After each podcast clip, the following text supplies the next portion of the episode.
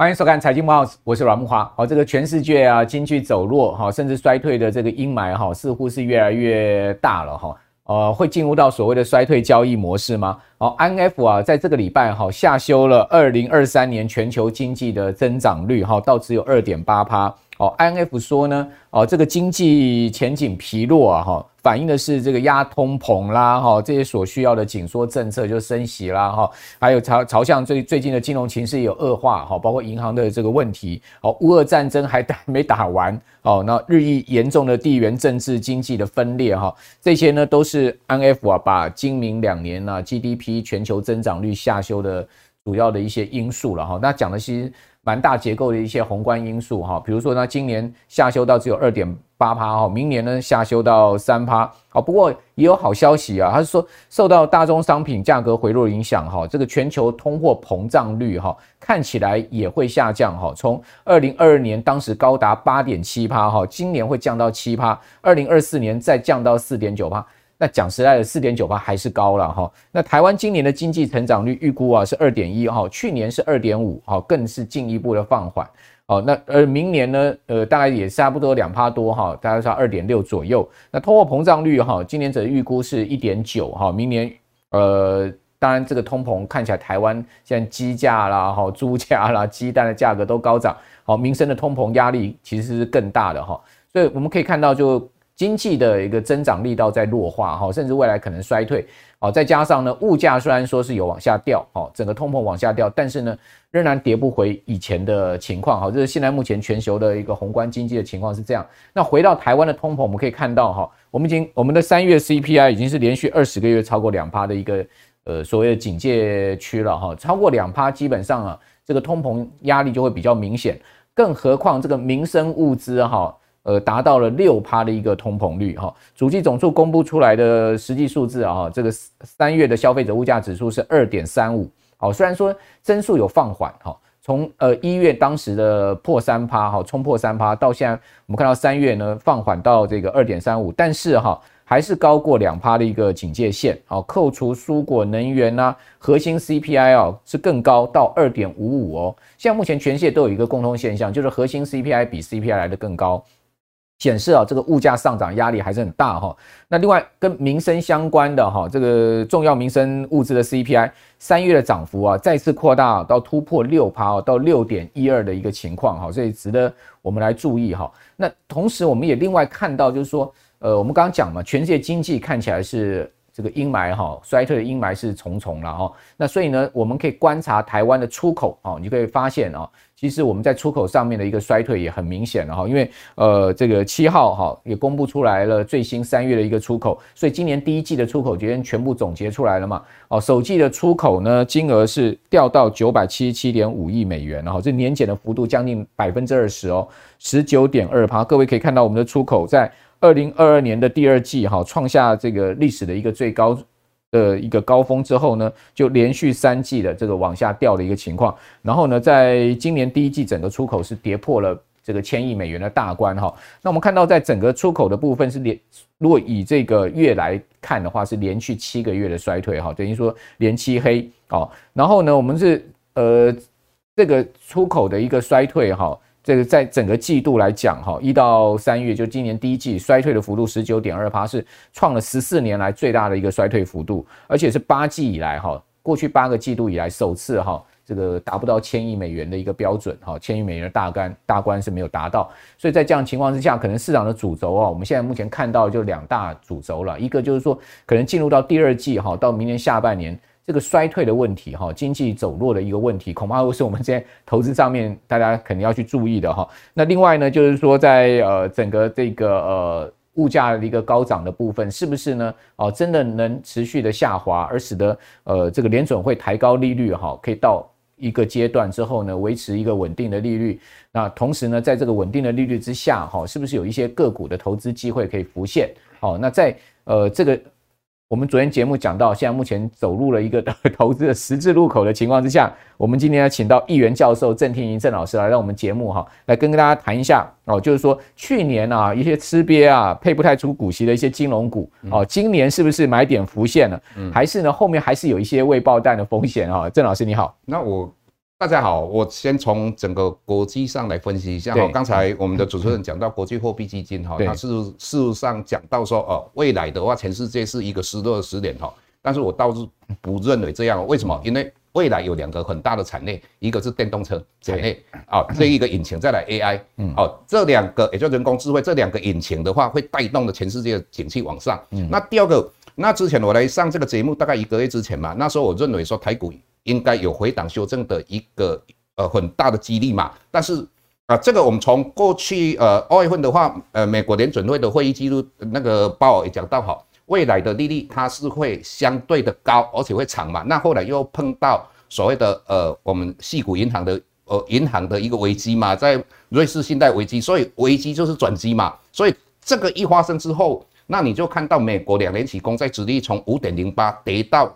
哦，以目前来讲，大概三呃四趴以下嘛。那再来，我们看到十年期公债从四点三最高的已经跌到四，呃大概三点三 percent。那这个告诉你一件事情，利率已经开始在往下了哦。所以利率在往下的时候，我一直在讲没有景气行情了哈，只有资金行情。只要利率往下的话，哦，那整个股市跟债市的话，慢慢的话应该是走一个多头哦。那尤其如果你看到十年期公债殖利率如果在三 percent 以下的话，而且这个方向是往下的话，那我个人认为股市也是一个多头哦。嗯，那大家在讲说，呃，直一倒挂就是经济衰退，事实上不是这样，是因为美国提高利率才会造成经济衰退。那直一倒挂只是它的一个过程啊。为什么会形成直直一倒挂？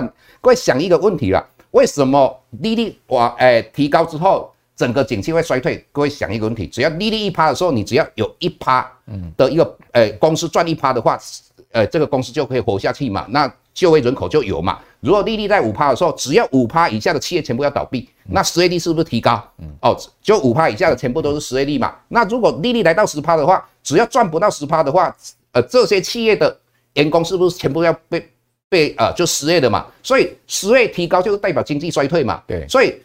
全部都是利率的因素嘛？那之前的话，为什么会执意倒挂？很多人在讲说，因为我们就是看未来经济不好嘛。那各位要重新思考，因为你说经济不好，所以我要去买十年期公债。各位那时候是我们二十世纪初，我们的经济循环是七至十年啊，你就认为经济不好，所以我要去买十年期公债。作为避险，那是合理哦。但是现在已经 AI 时代来的，我们的经济时间只有两至三年。也就是说，如果你认为经济不好的话，你是不是避险要去买三年或两年的哦债券，不是去买十年的？你不要用旧有的思维。更何况你要了解为什么十呃两年期或三个月的公债跟联邦基金的利率为什么一步一期？因为简单的讲，联邦基金的利率就如同你去存定存的美元定存五趴，你的债券现在如果是四趴。那你是不是会卖债券？嗯，去存定存的，所以债券的价格往下，直接就往上嘛。那所以我最近观察到什么？目前的话，美国联准会的呃呃联邦基金的利率还在五趴哦，但是两年期的公债已经来到四趴哦，那就意味着什么？美国应该五月份最多再升息一次。对，那这个升息完了哦之后，我们又看到呃呃这个礼拜我们呃看到美国公布三月份的 CPI 来到。百分之五嘛，那这个百分之五，如如果能够跟联邦基金的利率做一个交叉，也就是说两个人都都都在，也就通膨来到四呃五趴以下，那联邦基金的利率还在五趴，那就实质利率变正的，那就这个问题就解决掉了。所以整体来讲，我个人认为，以目前大家不要太悲观哈，因为现在其实我们台股指数的话，一一一万六千点应该早就要过了啦。啊，为什么？因为台积电最近。我们看到巴菲特讲到说，因为地缘政治的风险，再加上，呃，你看到哦，台积电公布出来的营收好像不如预期嘛。那其实我是怎么样去看台积电的？我我从台积电里面看到一件事情，嗯，我们的事业上没有外汇专家，为什么？台积电应该是那么大规模的营收那么大的，应该如果我们台湾有很厉害的外汇专家的话，他应该请他去当他们的顾问嘛，他就不会说在预测方面，为什么他这一次的营收不如预期？其中一个很重要原因就是汇率嘛，嗯，那再来我们再讲讲到那个巴菲特，我个人认为，巴菲特说，呃，因为为什么他卖呃台积电，是因为地缘政治的问题。那各位想想看嘛，在一年之前的话，我们就听到我们的我们最敬爱的董事长张忠谋先生，哇，他在讲说地缘政治会影响到晶片等等，更何况这个已经延续很久了，他怎么会说那时候有地缘政治，那三个月之后？也是，也同样有地缘政治的问题，他为什么会卖？这个真的，我们可以可以去思考一下了哈。那所以在这种状况之下，我个人认为，呃，以目前来讲的话，你们就看十年期公债殖利率，如果它往三 percent 以下的话，那各位台股就相当有机会，美股有机会哦。你不要去在意那个经济成长不成长，美国经济一定会衰退的啦。啊，衰退的越快的话，事实上是好事啊。对，哦，那因为衰退越快的话，它利率就往下嘛。哦，但不是的讲啊，五钱都大班嘛。啊你，你你同样啊，在整个市场里面，资金整体来讲哈，如果多的话，所有的金诶金融商品都会涨。那第二个我谈到就是我之前也在这边谈到，那我之前虽然说长期看空，但是我跟大家分享就是说，我们看到呃外资在企业的净多单都一直维持在一万口以上。那在这种状况之下，短期你也不用太担心，嗯，因为外资不会砸自己的脚啊。这这个是我先跟各位谈到整个。哦，比较宏观的一个对股市的影响哈。那至于配息的话哈，我个人认为啦，就是说，呃，我一般来讲哈，如果各位要参加今年的配配息或配股哈，那你最好的话就是选择它有所谓的哦，它是呃殖利率高，而且它是有潜力的产业。嗯，那我们先从一个呃集团来讲哈，就是。广达集团哈，你你看广达集团有一个好处哦，对，为什么？它一般来讲配息都非常大方哦。那我们现在举两个嘛，就广达跟广明嘛，好，那我们从呃它诶广达去年的话赚七点五一诶五一嘛，它配了六块钱，也就是说它的配息率大概快要八十 percent 哦。那广明它去年的话赚了三点九一哦，但是它配息率大概八十一趴哦。那这两档啊，除了配息率高、殖利率高来。之外的话，各位你要知道啊，广达的话，它现在的话，除了我们未来的话，电动车的电脑哦，再加上它的云端哦，伺服器的云端，那这个伺服器的云端包括我们知道的 Meta，包括呃微微软，还有包括我们看到的呃呃还有几家公司嘛，哈，就 Google、亚马逊等等，那这个这个都是它的一个呃一个客户嘛，所以我们要看到广达为什么股价慢慢慢慢的往上涨，其实吼。所以，如果你好好去发现哈，我我在观察广达跟广明哈，有一个特色，这个如果有操盘手的话，它的操盘的非常的细腻。为什么会讲细腻？因为它不要让它涨停板。对，为什么不要让它涨停板？因如果一涨停板的话，隔日冲就进来的，会整个筹码乱掉。所以你会看到那个广达，哎哎，一步一脚印，很脆步的慢慢往上，哎，现在已经破呃波段的一个新高了哈。它就一直。这几个月来一直缓步的上涨，对啊，所以你你看到广明也是一样哦，广明只要它涨到它五六趴的时候，一定有人压下来哦，这个就是他在操作股票的一个呃很细微的地方哈，这个值得去了解。再来，我们讲到一个太易哈，那太易的话，它是一个石英元件，那石英元件的话，跟我们以前有讲到被动元件，那空海波沙嘛，但是你要知道，太毅的话本身已经进入到所谓的。电动车的石英元件，再加上哦 AI 的石英元件哦，这个是已经快要形成了哦。那我们又看到它去年的话赚五点二五哦，那它配息配了三点五元，也就是它配息率大概六十七趴左右。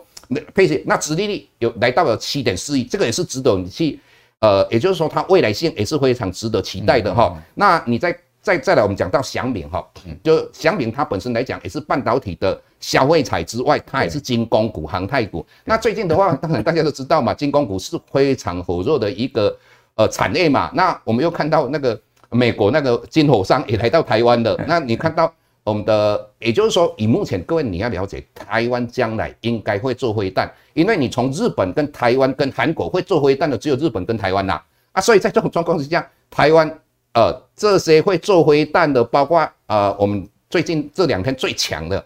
就是汉翔，汉翔就是本身就是也有这一块这个，所以我个人认为说，它只要殖利率高，又是未来的潜力股，那我个人认为你就可以跟它除息哈，应应该填息的几率非常高。OK，那至于有一些的话，你就要注意一下哈。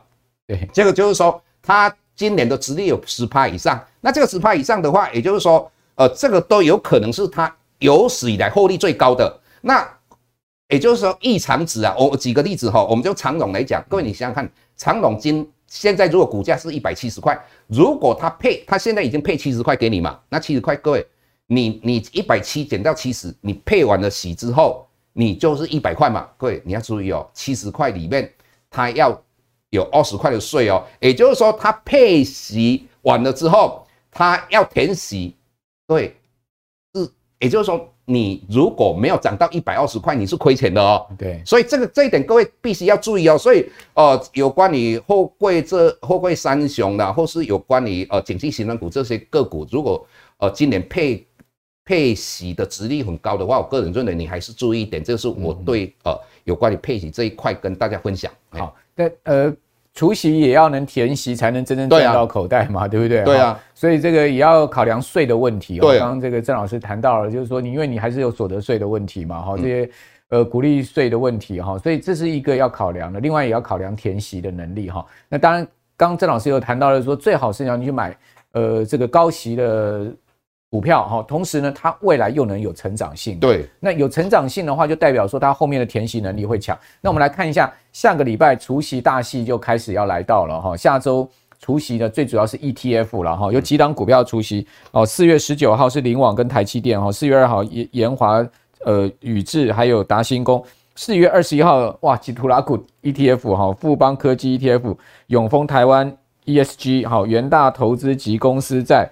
哦，国泰投资级公司债、群益道琼美国地产、哦，中信优先金融债、富邦美债二十年、永丰优息存股，好，这些呢，总共有三十档哈 ETF 啊，在下周要展开这个呃除息大秀了哈，所以呢，呃，下个礼拜渐渐要进入到这个上市公司要公布今年第一季财报的这个法说的密集期间了哈，那以及呢，我们可以看到这些除息。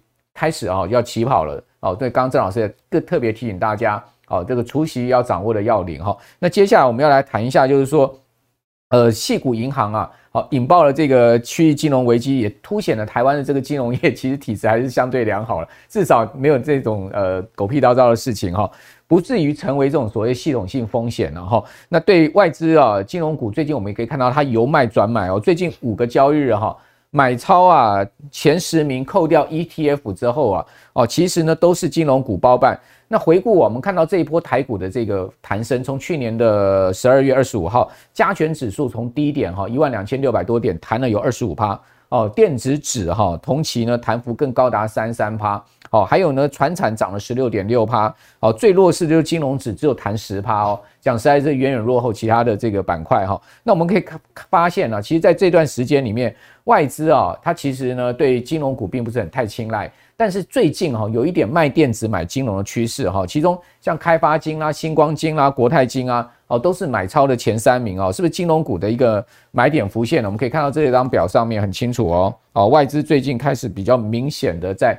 呃，加码金融股这边就要请教郑老师，因为您是金融股专家啊。嗯，好，金融股其实呃，今年的这个整个配息肯定不理想的啦，哈，这大家都知道嘛，哈。那那同时呢，最近金控也在自呃结结算今年第一季的 EPS 啊，像富邦金呃第一季 EPS 就衰退七十趴哈，其实衰退幅度蛮大的哈。那整体而言呢，那金融股你觉得呃后市会如何走呢？那我们呃对投资是要向前看哈，对，钱也好。前进的也好哈，那呃不管它今年配股配的好不好，但是我们最重要是看金融股今年的业绩好不好。嗯，那去年的话，为什么金融股呃配息会那么低，而且很难估计它赚多少钱？最主要因为金融股碰到有史以来三个三件事情嘛，第一个就是。债券的叠加损失嘛，就是美国暴力性的一个升息嘛，哈。那第二个我们有看到，就是有关于防疫保单，这个大家有没有想到的事情嘛？那再来就银行危机嘛。那各位三大危机都过去了嘛？嗯。那这个过去之后，各位你的心态一定要正确。你既然买金融股，我就是要存股。那你要存股的话，资本利得也就价差，你赚到的是你的好运哦。你要用这种心态，你不要说，呃，我去存，呃。呃，存定存股，那结果我一直要赚它的呃价差，那你就不要去买金融股嘛，哈。那所以这三个已经过我们三个利空哦、呃、洗礼之后，哦，那我们回来看金融股哈。那你看到金融股的话，各位，我们看到前三个 A 赚的哦，我们举个例子嘛，这样丽晶哈，丽晶，各位你看一下哦，它前三个 A 的话，它的 EPS 已经达到零点五呃零点五元哦，嗯、那这个应该是过去呃应该是最好的之一了哈。那我们看到兆丰金的话零点七七哦，那兆丰金它本身为什么只有零点七七啊？它应该会更好，但是它因为三月份还有一些疫情的一个保单要体列出来，哦、所以所以如果没有这疫情的保单，你从它过去两个月哦一月跟二月份的话，它今呃前三个月应该有机会赚到呃零点八五以上哦。那所以这个我们就把它估一下哈，其实兆丰金今年应该有赚三块钱以上。那你目前股价大概三十三块，那个相对都在低点了哦。那这个开发金这个就比较难估一点，因为开发金毕竟它的中寿哈，但是各位你要知道，只要寿险好的话，中中寿它以前的股价也是都表现得非常好。所以开发金虽然说前三季哈应该是赚零点一八了哈，但是你我们是看它未来嘛，那现在股价大概十三块多哈，那你看到以。元大，那元大它是不以证券为首的嘛，哈，那你看到元大前三个月它也赚零点四六哦，股价只有二十二块哦，那彰化银行只有赚零点三三，股价大概十七点六六。嗯，接下来我们要跟各位讲到两档股票已经除息完了，为什么除息完了？你知道吗？大家都讲到说，像一三金，我记得的时候，它不是说配配息配的非常少嘛，那就有媒体讲说哦。一三金今年的殖利现金殖利率不到一 percent，各位，一公布之后，有好几个朋友打电话给我，那给我我跟他讲说，他跌到现在你也不要太紧张了。我那天跌了半根跌停板哦。对，那所以我那一天十一点多的时候坐在那个按摩椅，那我想一想，很多人都会很紧张，所以我就十一点多就去在电脑上面写的，我说啊，媒体下标不肯温柔，总是太沉重了。啊，我我就讲说，人家配那么少，是因为而且它有增资嘛？那为什么？因为它是看未来的，呃，未来的银行它的业务发展的非常不错，所以它增资，所以它没有配那么多。那这个是为了它未来继续发展哦。但是各位，你想想看嘛，那那如果你那时候去买它二十五块哦，那时候是二十块，一跌跌到二十三点五，那二十三点五，各位，才才过几天，一个月左右。它的股价已经来到二十五点三了，也就是说，如果你从另一个角度去想，它一三金已经除息一次哦，哦，除息一次哦，如果这样算的话，快要八趴哦，你赚到息了。对，那再来台积电，台积电我就跟你讲说，它的业绩会越来越好。那台积电的话，那一天的话，它配息真的是让大家非常失望嘛？那非常失望。那一天我记得，我刚好我妈妈去呃手术嘛，那我就。呃，一个小手术而已啊，那我就看到，哎，台积电跌到十二点九，我就打电话给我两个女儿，买个五十张吧。结果我们是买十二点九的啦，我没有买到十二点六了。那如果十二点六买的哦，那今天我们在录影的这个期间，它已经来到十三点九了。我本来想说，应该是三个月以后，或是半年以后再回头看的话，应该十四块会站上去啊。但是它公布出来的前三个月的话，每股盈余来的来到零点四三年哦。那零零点四三年的话，各位你看哦，它有没有比彰化银行来得好？零点三三，因为我一直跟各位讲，哦，整个银行的经营体质最一样的就是彰银跟台企银。那如果你跟一三金去比比较的话，一三金前三个月才赚零点二，零点四二，它的股价已经来到二十五块以上哦。如果你再跟哦华南银行、华华华南金控，我的老老东家，他他前三个月只有赚零点三三哦。你说台积电会不会再上？我个人认为，你就慢慢看吧。我我们相对就是说，它股价相对低，今年的话，我预估它有机会赚到一点七二了。那当然，各位在问说，你怎么样去估它？你用前三个月的 EPS 除以三乘以十二。那那开发金我为什么不估？因为开发金有寿险，比较难难去估估。那但是你要知道，我这样估算保守的，为什么？七八 A 呃金融股都有一些所谓的。股息嘛，再加上现在如果美国十年期公债殖利率，呃，开始，也就美国利率往下的话，债券的过去的跌价损失会冲回哦。嗯，这个东西就是你在中间应该都是一个利多哦。所以我个人认为，以金融股现在你随便去看哪一档个股都值得你去投做投资啊。嗯，那其实有一档股票，我是个人认为说它相对的，我看它过去到现在好像在财务操作方面比较不会那么。顺利啦，就是新光金嘛，因为新光金前三个月还是在亏钱的。那类似这样的的话，我个人认为看到亏钱就不太比较不喜欢了。要是我虽然它股价很低 哦，但是我我就比较不会去哦买这样的一个哦金融股。所以以目前来讲，各位你不要每一次都看到哦某个产业的化修的时候，你才去冲进去。当大家弃之不要的时候，你才去买它啦。嗯、哦，那我个人认为，今年的话，金融股除了寿险，我我没有办法去评估它，因为寿险的话中间还有很多咩咩嘎嘎。那一般只要比较证券的和银行的，我个人认为今年的业绩会相当不错。但是票券你就要注意了，因为票券是以短资长嘛，对，它是发行票券拿到资金之后去做长期的一个换款嘛。那当然你会讲到说啊，银行股也是以短资长，但银行股的结构跟它不一样嘛。银行股就是大家来存，呃，就是大家的存款，那我去做二十年的呃换款，好，但是你要知道啊。我们台湾的监管制度非常严格啊，再加上有一点呢、啊，只要我们银行稍微有风吹草动的话，人家就把所有的现金摆在客厅里面，大大家就不会去说挤兑嘛。哦，那寿险股还要注意一个，就是在二零二六年我们要跟国际会计准则接轨嘛。好，那国际会计准则国际会计准则接轨的话，有一个啊负债清偿的一个呃指标的话，就是类似现在资本市值率指标了。那这个各位就相当要。了要注意一下，因为如果跟这个接轨之后，寿险公司对不动产的投资跟股票的投资，毕竟必然会减少，那这个会不会影响到它的收益？这一点大家要注意。好，那这个。当然也有媒体说，那也是台股的潜在卖压了哈，因为寿险买超台股啊，整个规模其实是蛮大的哈。如果说跟这个 IFRS 十七接轨的话哈，所以说是潜在台股会不会也有寿险的这个卖压？不过我看到金管会也有出来讲说，他们也会呃去做某种情况跟寿险公司之间的一个。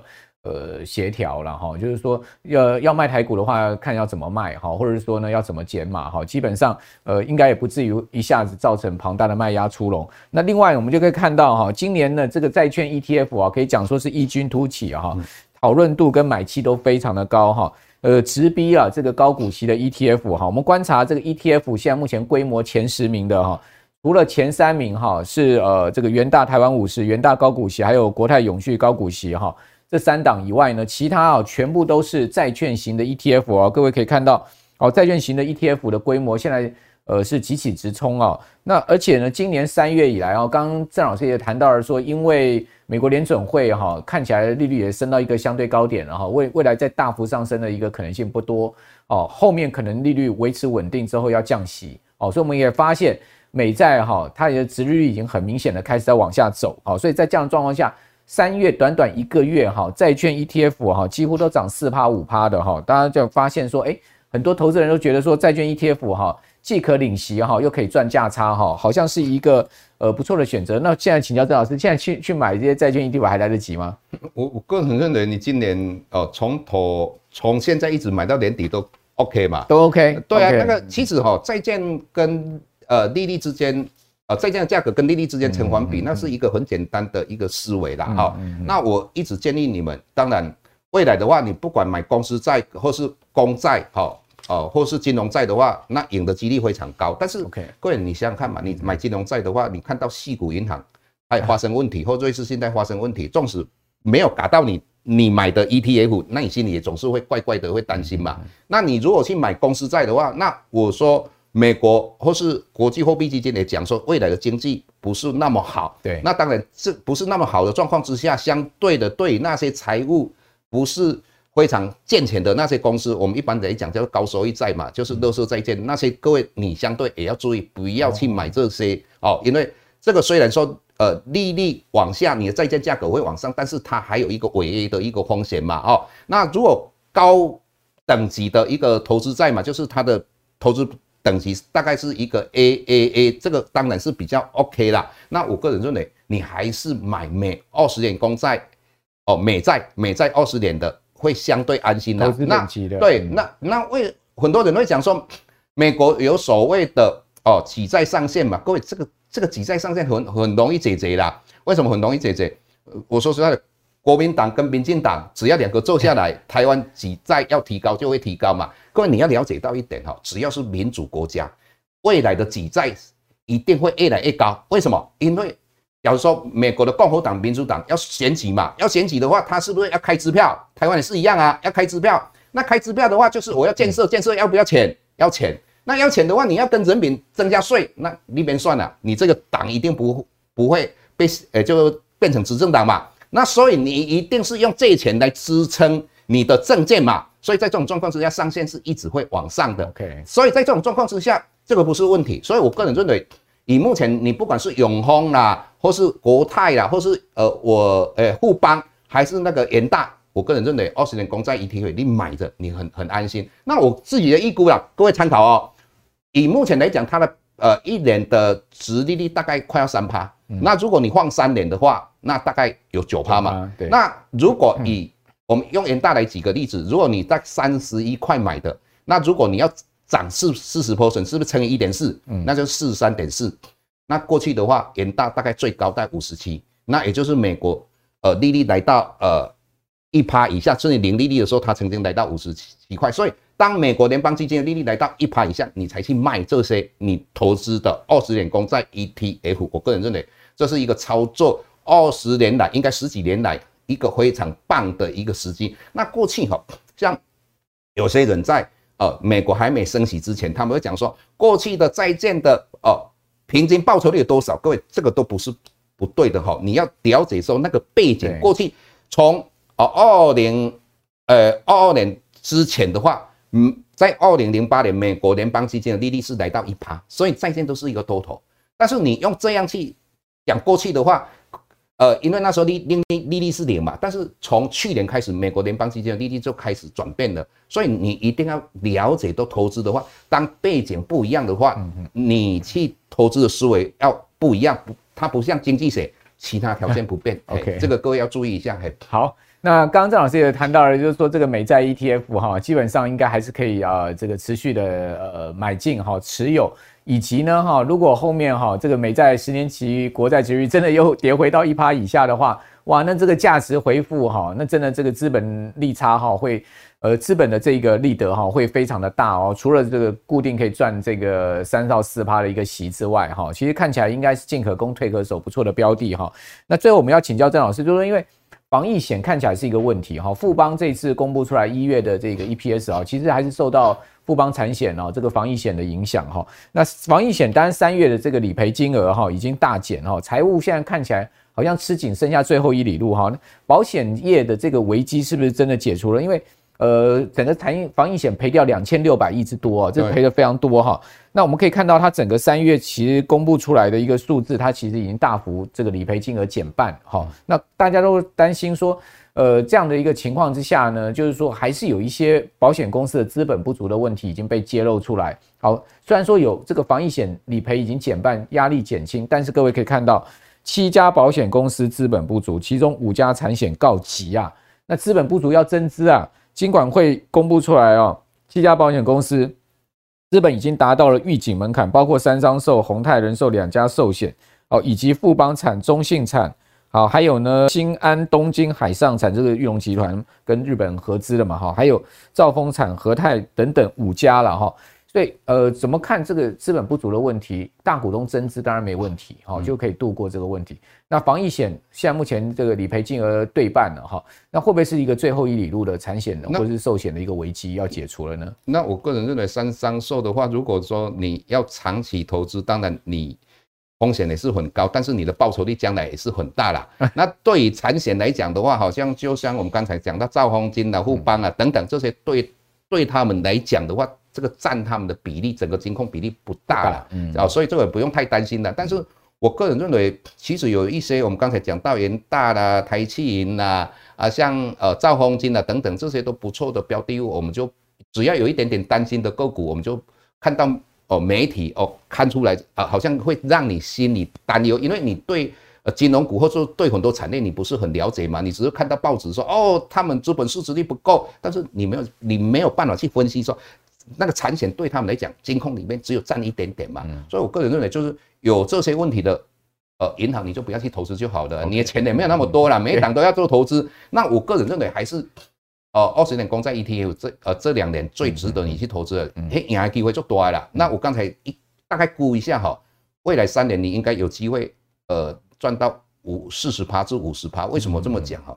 未来已经低利率的，很多人说呃那个低利率回不去了。各位你想想看呐，全世界的举债上限都会提高，那政府付出的利息就要相对多嘛。所以在这种状况之下，我个人认为利率应该未来三年有机会，美国联邦基金又来到一 percent 以下啦啊。如果你看到哦，全世界发生很大的震荡的话，最好了。为什么？利率已经很快就往下降嘛，那你买的公债就很快的往上涨嘛。对，所以我个人我会建议这这三年你你如果是定期定额或是你有一笔资金，那你是一个保守者，那。就是买二十年公债 ETF，嗯，相对安心嘛，嗯，哎，这是我的看法。所以，呃，郑老师呢觉得说呢，其实有两档这个金融股哈，已经除完息了，一档就台企银，一档是一三金了哈。他们其实从这个利空呃爆发之后，他们现在目前都涨上来，差不多有八趴到十趴哈。那所以呢，等同除过一次息哈。所以，呃，这个呃。案例哈也告诉我们，其实呢，好这个价值股要买在哈它发生利空，而且股价大跌的时候，其实基本上哈你的这个成本比人家便宜啊，呃半根跌停板、一根跌停板的这样的五趴十趴，后面补上来就是你赚的哈。另外呢，就是长期可以配置哈布局一些这个。呃，投资等级要记得是投资等级的这个债券的 ETF 哈，非投资等级的这些债券 ETF 我们可能后面再思考。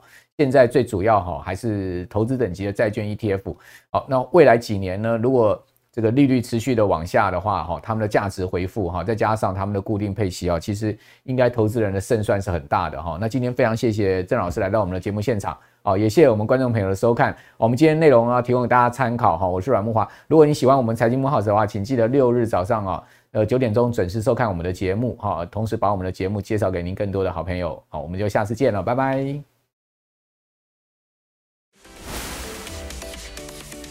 我一直认为今年的兔年呐，啊，诶，统计资料我们大概。六十年来，五只兔子哦，它的平均涨幅是九十二趴，是我们十二生肖里面最好的一年啊。